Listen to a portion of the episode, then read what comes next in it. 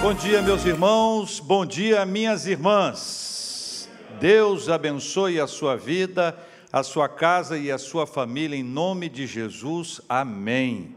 Quero convidar você a abrir a sua Bíblia, por gentileza, em Romanos capítulo 12, versículos 1 e 2. Nós começamos hoje uma nova série, O Caminho do Evangelho o caminho do Evangelho. Nós vamos percorrer todo o capítulo 12 de Romanos, hoje, versículos 1 e 2.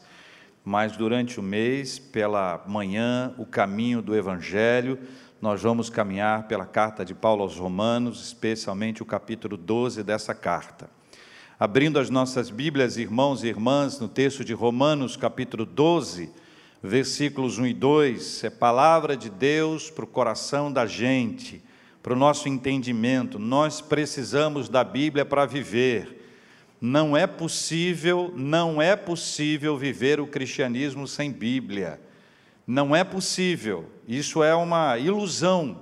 Uma ilusão religiosa é talvez das piores ilusões, porque a pessoa pode se fiar em algum tipo de coisa como essa, acreditando que simplesmente ao passar perto, ao ter alguma informação, ao ter alguma conexão, isso será suficiente para a sua vida espiritual. Nós precisamos da Bíblia. Romanos 12, versículos 1 e 2, palavra de Deus para o coração da gente. Vamos ler juntos, irmãos e irmãs. Rogo-vos, pois, irmãos, pelas misericórdias de Deus, que apresenteis o vosso corpo por sacrifício vivo, santo e agradável a Deus. E o que é isso, irmãos? Que é o vosso culto racional. E não vos conformeis com este século, mas transformai-vos pela renovação da vossa mente, para que experimenteis qual seja a boa, agradável e perfeita vontade de Deus. Louvado seja o nome do nosso Deus e Pai. Paulo começa essa sua fala aos Romanos no capítulo 12 com um tipo de apelo. Ele parece querer chamar a atenção dos seus leitores para aquilo que ele vai compartilhar a partir de agora. Então ele faz isso de uma forma pastoral, o que reflete o seu cuidado e o zelo a impressão que dá é que ele está dizendo assim, gente, olha, preste atenção, por favor, por favor, prestem atenção, pelas misericórdias de Deus, pelas misericórdias de Deus eu rogo. E ele começa a apresentar uma série de questões importantes que parece que ele estava vendo o que a comunidade não estava vendo. O que é que Paulo estava vendo, meus queridos irmãos e irmãs, que a comunidade não estava vendo? O que é que está diante de Paulo que ele não percebe, ah, ou que ele percebe e que a comunidade não persegue? A comunidade está diante dele, e a comunidade eventualmente tem uma perspectiva equivocada, porque ela pode estar sendo pressionada pelo dia a dia, ela pode estar sendo pressionada pela cultura que está ao redor dela, e de vez em quando ela precisa ser chacoalhada. É como aquele freio de arrumação, quando a gente dá uma arrumada e a gente dá uma reposicionada. Sabe quando a gente está caminhando num certo ritmo e de repente alguém precisa parar a gente e dizer: ei, ei, ei, ei, peraí, ei oh, oh, calma, gente. Calma, gente. O caminho talvez não seja exatamente esse. E ele começa a falar sobre algumas questões muito importantes para a gente. Era importante para a gente daquela época, como é importante para a gente dessa época, para nós hoje. E é por isso que nós vamos trilhar, queridos irmãos e irmãs, o caminho do Evangelho. O caminho do Evangelho no ser humano é de dentro para fora, e essa é a nossa primeira aplicação. O caminho do Evangelho no ser humano é de dentro para fora. Deus está ensinando à igreja que as questões exteriores refletem questões interiores. Que aquilo que a gente faz é reflexo daquilo que a gente é, ou de como nós estamos. Exatamente por causa disso é necessário que nós tenhamos uma reflexão sobre o nosso interior. Sobre o nosso interior. Jesus disse em Mateus capítulo 12, versículos 33 e 34. Ele disse assim: Ou fazei a árvore boa e o seu fruto bom, ou a árvore má e o seu fruto mau. Porque o fruto se conhece, ou pelo fruto se conhece a árvore. Depois ele fica num tom mais acima e diz: Raça de víboras, como podeis falar coisas boas sendo maus? E ele termina com uma frase que eu tenho certeza que você conhece. A boca fala do que está cheio o coração. Conhecia essa frase ou não? Sabia que era a frase de Cristo? Sabia que é Jesus que disse isso? Então, se Jesus disse que a boca fala do que o coração está cheio, a boca fala daquilo que está no coração da gente, a boca reflete, a boca transmite aquilo que está dentro de, de nós. Então, quando nós pensamos nisso, nós precisamos lembrar que Deus está falando sobre o que ninguém vê, além dele mesmo e de nós. Deus está falando de alguma coisa que ele vê na gente. Deus está falando de alguma coisa que a gente vê na gente, mas que a gente não faz, ou a gente não muda, ou a gente não toma um posicionamento, ou a gente não ajeita essa história da nossa vida. Deus está falando sobre algo que está ali no nosso interior, e o nosso interior ele vai refletir nas nossas atitudes o que pode acontecer. O sofrimento espiritual de milhares de pessoas se dá por não haver um cuidado adequado com o que sentimos ou pensamos. Trabalhamos o nosso exterior, trabalhamos aquilo que se passa apenas na nossa face, na nossa fala, no nosso jeito, na nossa atividade, na nossa atitude. Pensamos nessa, nessa história apenas como um reflexo, todavia, o que o Evangelho nos ensina é que se nós não tratarmos o nosso interior, ou se o nosso interior não for confrontado pelo Evangelho, nós vamos ter atitudes equivocadas e não saberemos que essas atitudes refletem um problema interior e que o problema interior só pode ser resolvido com o Evangelho de Jesus. É mais ou menos o seguinte. Enquanto a viagem do Evangelho dentro de nós não chegar no nosso coração e na nossa mente, nós vamos manter uma atitude equivocada, totalmente distante do que ensina a palavra de Deus, do que ensina o Evangelho. E Hebreus capítulo 4, versículo 12, o autor diz assim: porque a palavra de Deus ela é viva e também é o que?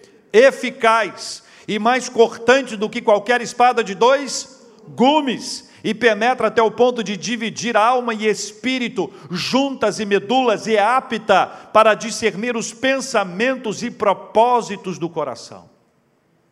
Esse texto nos ajuda a entender que as questões exteriores, elas refletem as nossas questões interiores. Enquanto o evangelho não visitar o coração e a mente, nós estaremos longe do que Deus quer para nós. Por isso que Romanos 12, 1, é importante nós entendermos que aparentemente começa como algo exterior, aparentemente é exterior, aparentemente é como um corpo apresentado para o sacrifício, mas veja que o texto esclarece para nós duas questões muito importantes. A primeira é que o sacrifício, desde que ele foi organizado, desde que ele foi implantado, lá ainda na saída do povo de Deus do Egito, todo o processo de expiação dos pecados era algo externo em razão de alguma coisa interna. Quando o sacrifício era de animais, o animal era sacrificado, o sangue do animal era, era o processo da expiação de algo interno. A segunda coisa que é importante que você compreenda, que o sacrifício de Jesus, ele foi visível. Ele foi visível. O derramamento de sangue de Jesus foi visível. As marcas, as feridas no corpo de Jesus foram visíveis, ou seja, a ação divina, ela aparentemente é exterior, é externa, mas ela visa atingir o nosso interior e no nosso interior vai trazer para nós mais cedo ou mais tarde como nós estamos.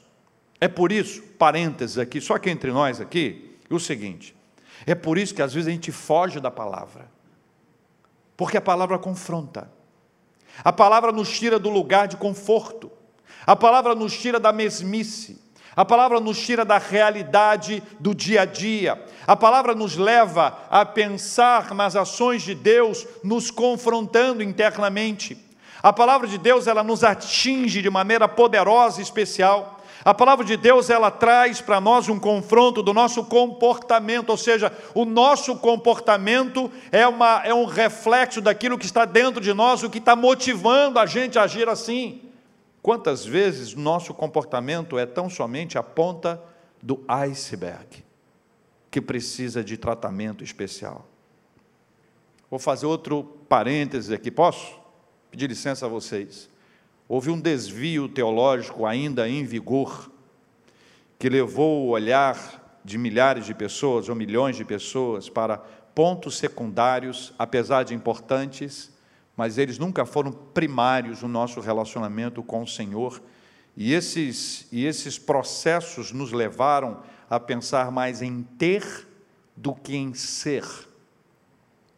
E não precisamos atingir a filosofia desse tempo pós moderna, com as suas características, que privilegiam o ter ao ser, ou mesmo todos nós que já fomos envolvidos em algum tipo de ação consumista, tão somente para demonstrar que nós temos, porque ter virou mais importante do que ser.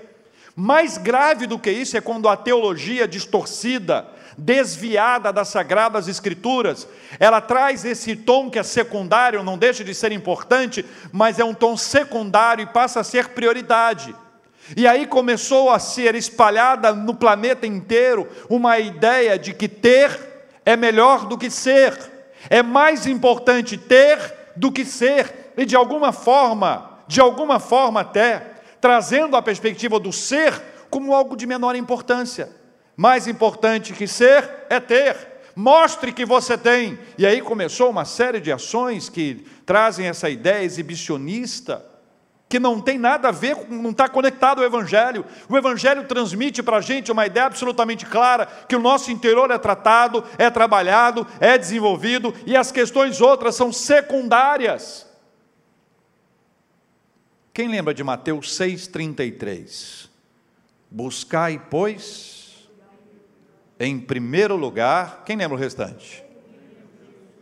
Em primeiro lugar, o quê? O seu reino e depois a sua justiça. Aí tem uma outra parte final. Qual que é a outra parte? Então agora eu vou te ajudar a lembrar o texto bíblico. Todas estas coisas vos serão acrescentadas. Não são todas as do mundo estas coisas. Mas veja que a prioridade é buscar, primeiro lugar, o reino de Deus e a sua justiça.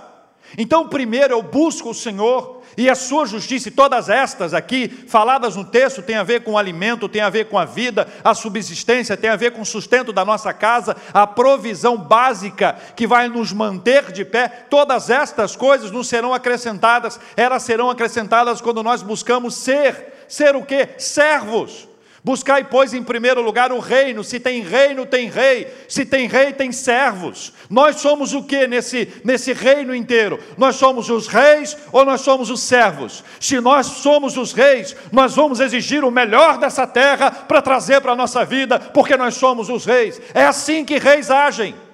Servos não. Servos agradecem a Deus por tudo que recebem. E recebem o melhor mas não como exigência, não como um posicionamento, se não me der eu vou embora. Encosta Deus na parede, se Deus não der, nós vamos embora. Isso não é evangelho de Jesus. Isso é um desvio teológico que nós precisamos ajustar na nossa mente, porque trabalha a nossa mentalidade do ser ou do ter. Não é para a gente não querer ter, mas é para botar o ter no lugar certo. Está entendendo? Vou te dar um exemplo simples. Casais, pensem junto comigo. Vale a pena destruir o casamento para ganhar mais dinheiro? Sabe responder quem já viveu ou já acompanhou. Vale a pena, pais, perder os seus filhos por causa do dinheiro? Criança cresce completa 18 anos, o pai leva um susto. Quem é esse homem que está aqui dentro de casa aqui? Chama a mulher, fala, mulher, vem cá, dá licença aqui, rapidinho aqui. Minha esposa amada, quem é esse homem que está dentro de casa? Ué, é o nosso filho. Que nosso filho? Ele era pequenininho. Eu lembro dele, peguei no colo, tem uma foto dele no meu colo. Passaram-se 18 anos, não percebeu, sabe por quê? Passou a vida inteira do lado de fora para ganhar, para ter, ter, ter, ter, ter, e muitas vezes motivado ou pressionado pela esposa. A mesma esposa que pressiona para ter é a mesma esposa que reclama que não tem mais o marido. E de igual forma, o marido precisa ser equilibrado, ajustado, para que ele não perca os filhos, não perca a esposa, e os filhos não percam os pais. Isso é família. Mas de alguma forma, o ter, ter, ter, entrou na nossa mente de tal forma que nós começamos a abrir mão do relacionamento conjugal, do relacionamento familiar, porque nós precisamos ter, ter, ter, enquanto nós já temos o suficiente para viver. Meu pai está assistindo agora. Quando eu prego assim, ele disse: estava bravo hoje, hein?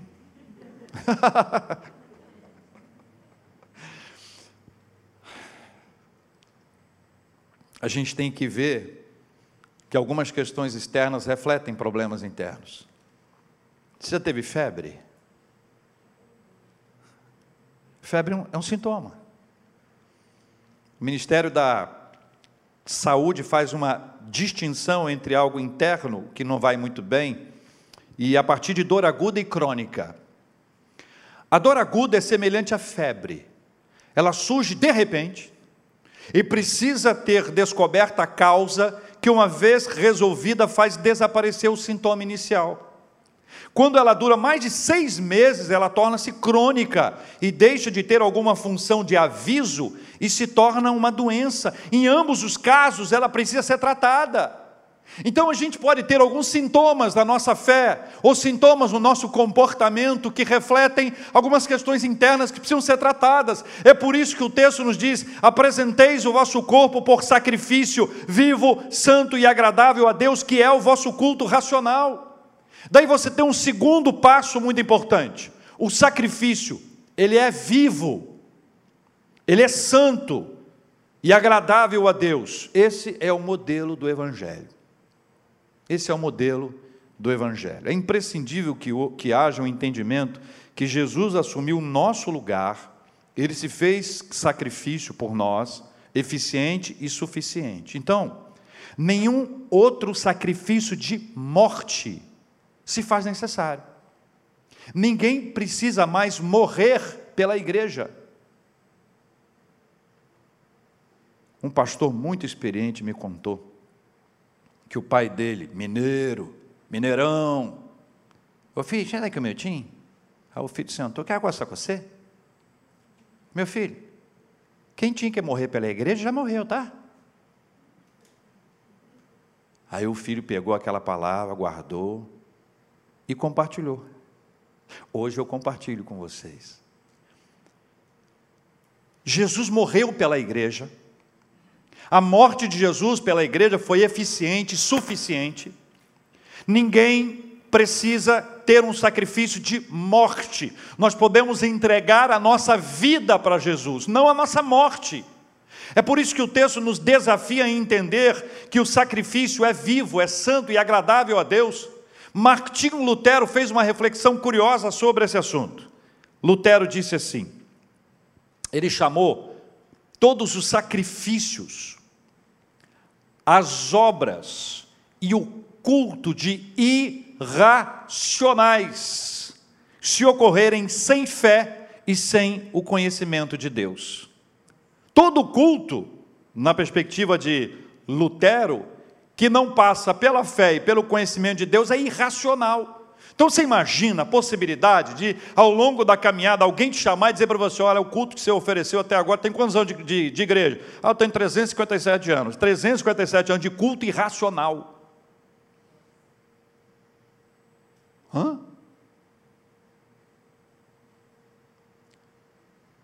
Sem fé e sem conhecimento de Deus, essa é a ideia.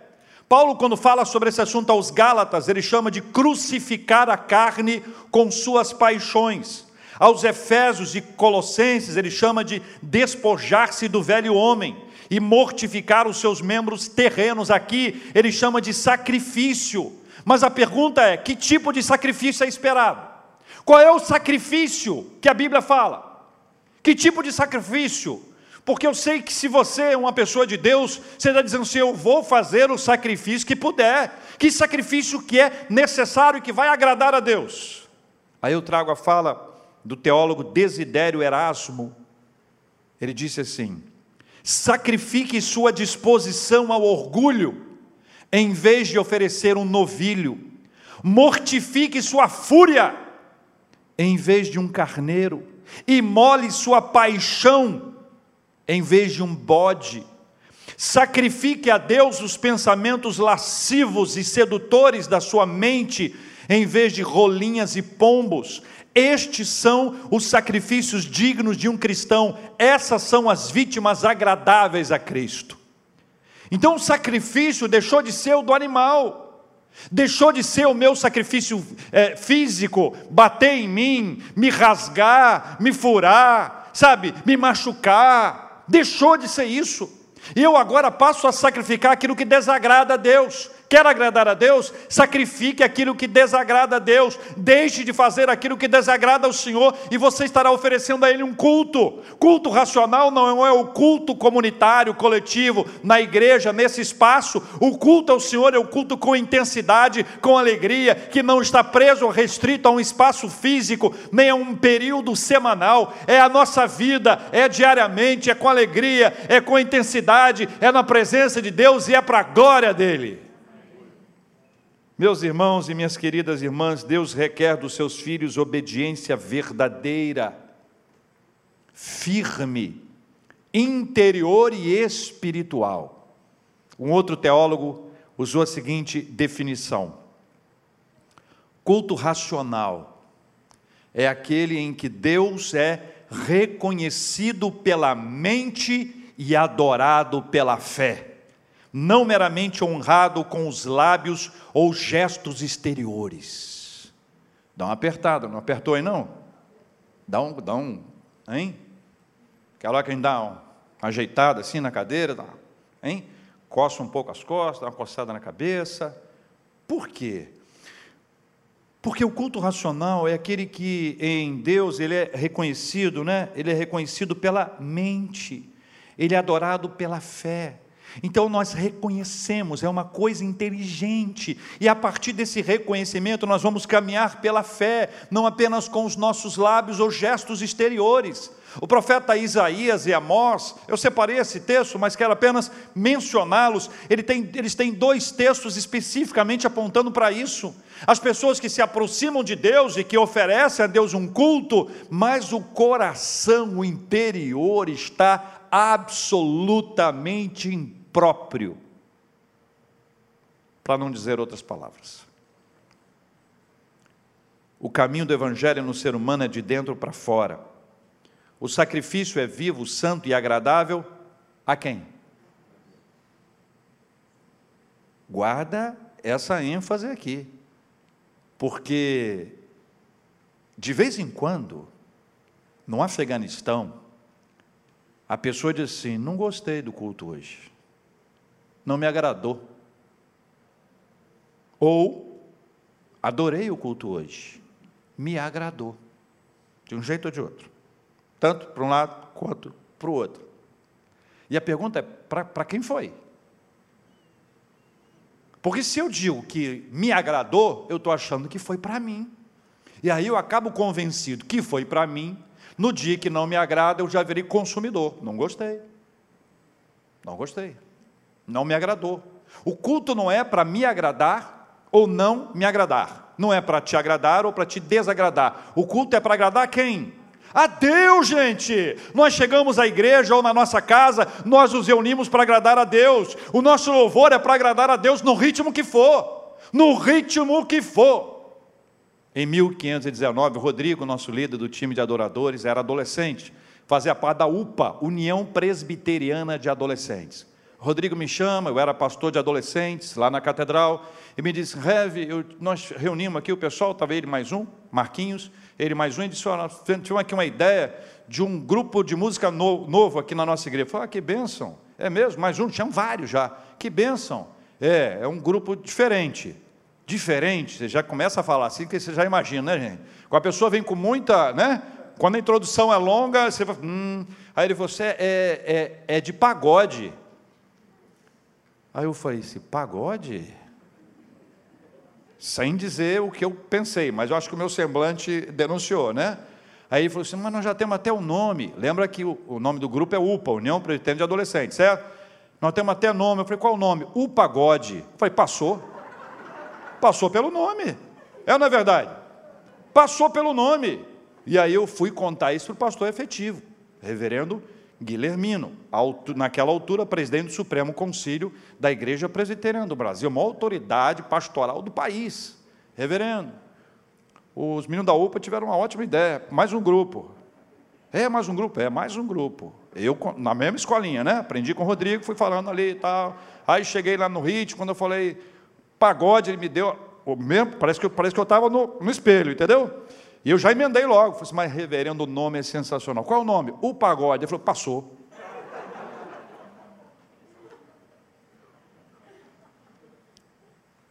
A pergunta que foi feita para os adolescentes na época foi: vem cá, é para agradar quem? E tínhamos um combinado. Minha mãe me ensinou eu aprendi: nada combinado é caro. A nossa vacina está chegando, hein? Para que estão respondendo juntinho comigo aqui.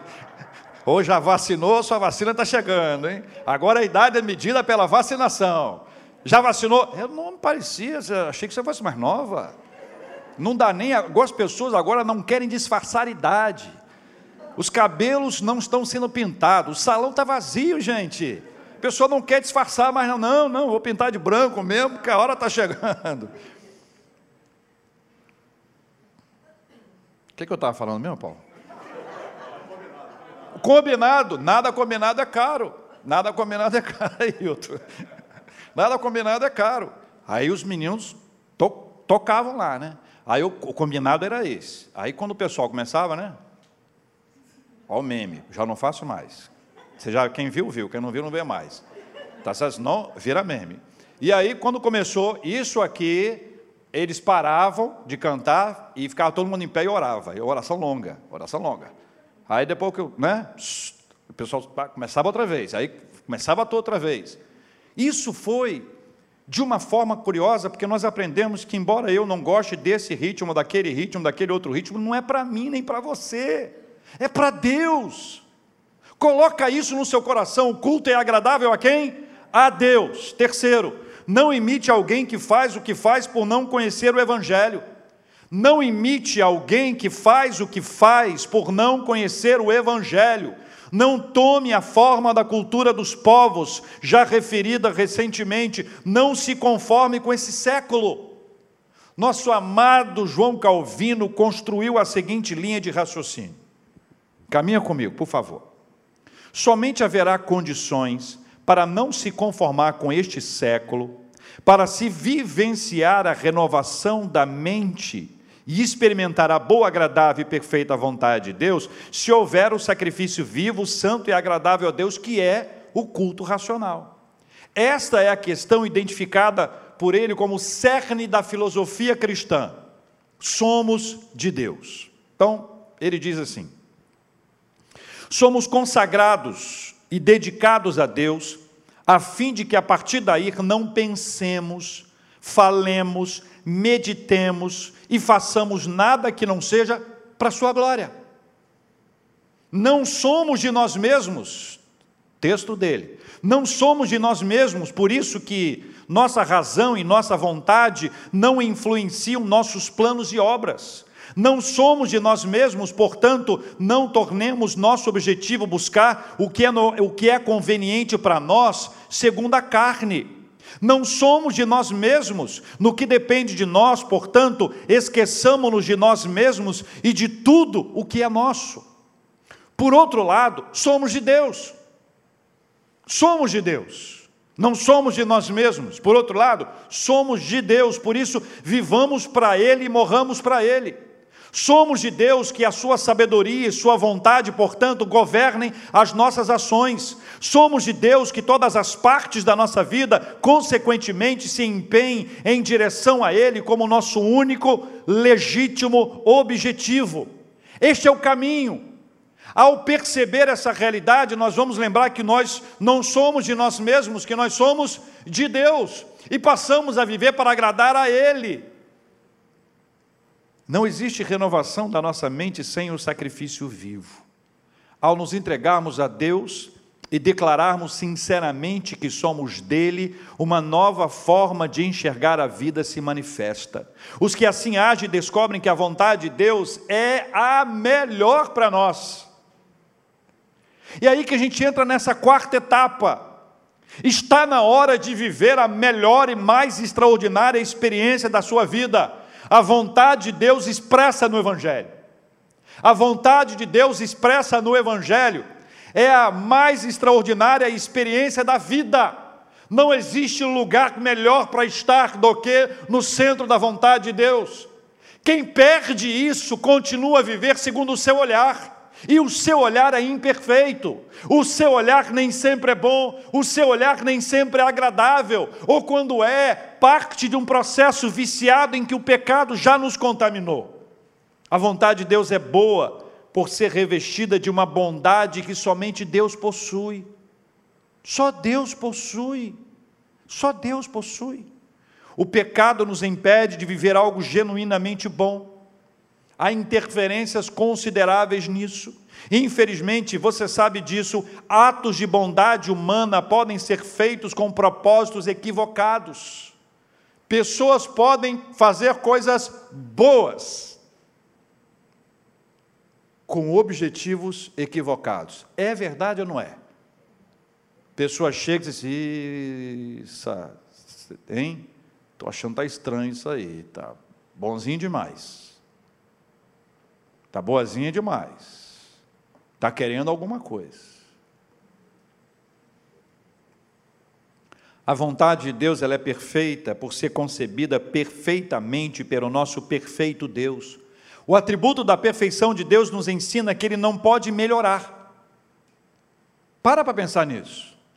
Deus não tem como melhorar. Por quê? Porque ele é perfeito. Quem tem que melhorar somos nós. Deus é perfeito.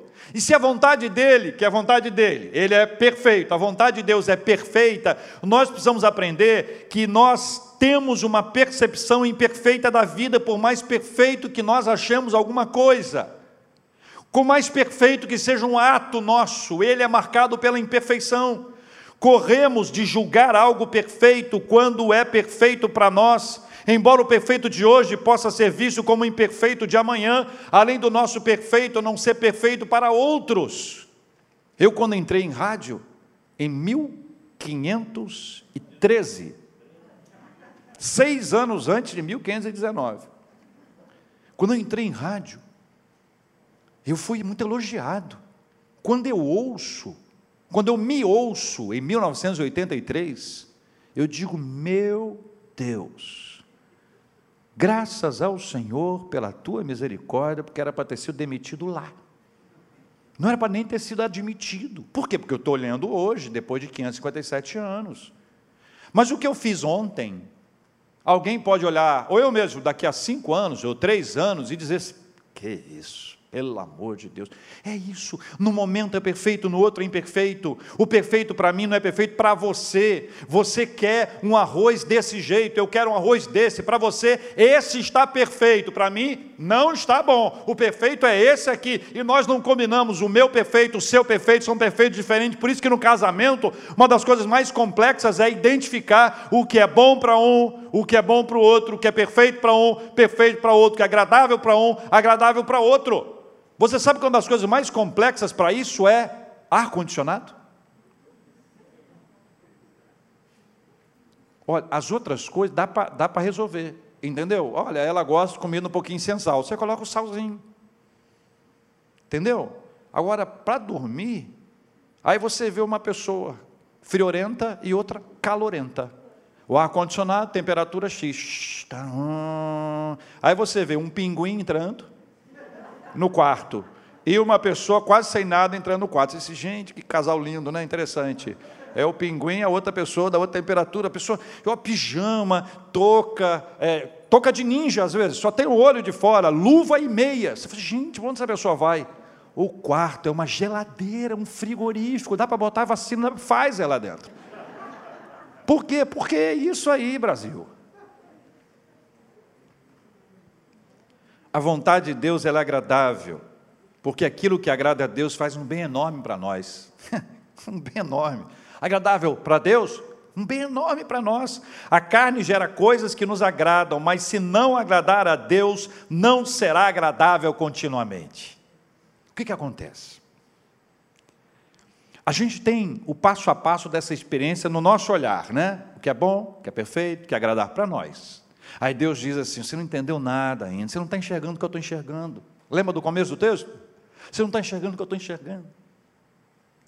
Você precisa se submeter para você experimentar a mais extraordinária parte da sua vida, que é a extraordinária experiência de viver aquilo que é agradável a Deus, aquilo que é bom para Deus, aquilo que é perfeito para Deus. Você não tem ideia do que é melhor é a temperatura adequada, é o tempero perfeito, é o ritmo ajustado, tudo vai ser maravilhoso porque é a vontade de Deus. E alguém vai dizer: como é que você aguenta isso? Que situação é essa? Qualquer coisa, e você vai ter uma perspectiva diferente, porque porque você estará no centro da vontade de Deus. Louvado seja o nome do Senhor. Nós temos a nossa igreja, amigos queridos, pastores, missionários, para citar um casal, o André e a Marcele o André, formado em medicina, Marcele, for, formado em comunicação, depois ambos fizeram outros cursos, mas inicialmente era esse curso. Até o dia que Deus tocou no coração deles e disse: vocês têm que ser missionários entre os índios. E alguém vai dizer: PI puríssimo. Programa de índio. Puríssimo. Saiu. Oh, oh. Não dá, não, gente. Que, que maluquice, o que, que deu na cabeça de vocês? Estão tristes, frustrados, brigaram com alguém aqui no Rio, para ir lá para o Amazonas. Não dá essa impressão? Que é uma fuga? Quem está do lado de fora diz: Ah, eu não concordo com isso, porque por meio da medicina ele poderia ser muito mais útil aqui no nosso meio do que vai estar sendo lá entre. Aí começa a ver os preconceitos. Sim, melhor não terminar a frase. Hoje em dia não pode terminar a frase nada. Tem o lugar de fala, lugar de escuta.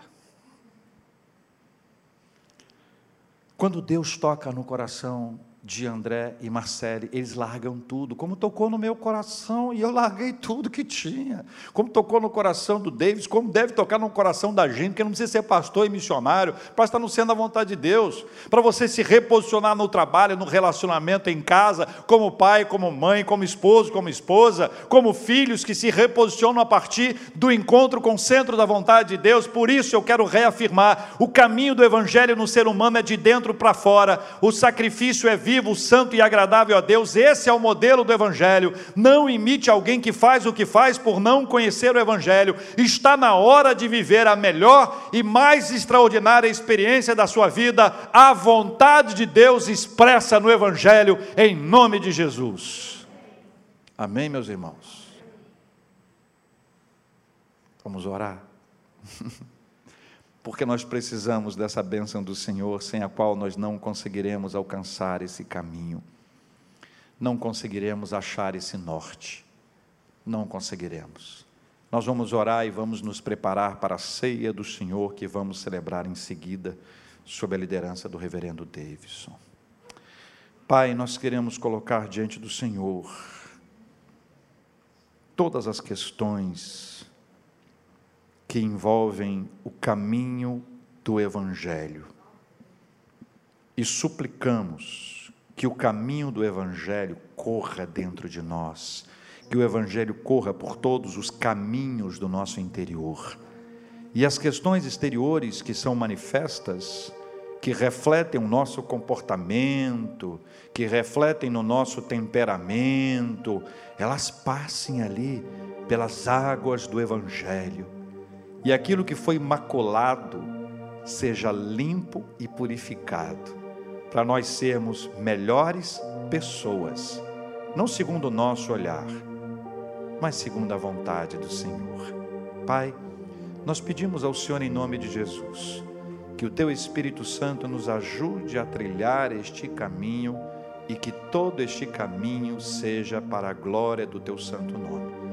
Que o Evangelho de Jesus possa nos conduzir para um, para um lugar saudável e muito abençoado, seja no culto ao Senhor, seja dentro da nossa casa, da nossa família, em nome de Jesus. Pai, nós oramos uns pelos outros.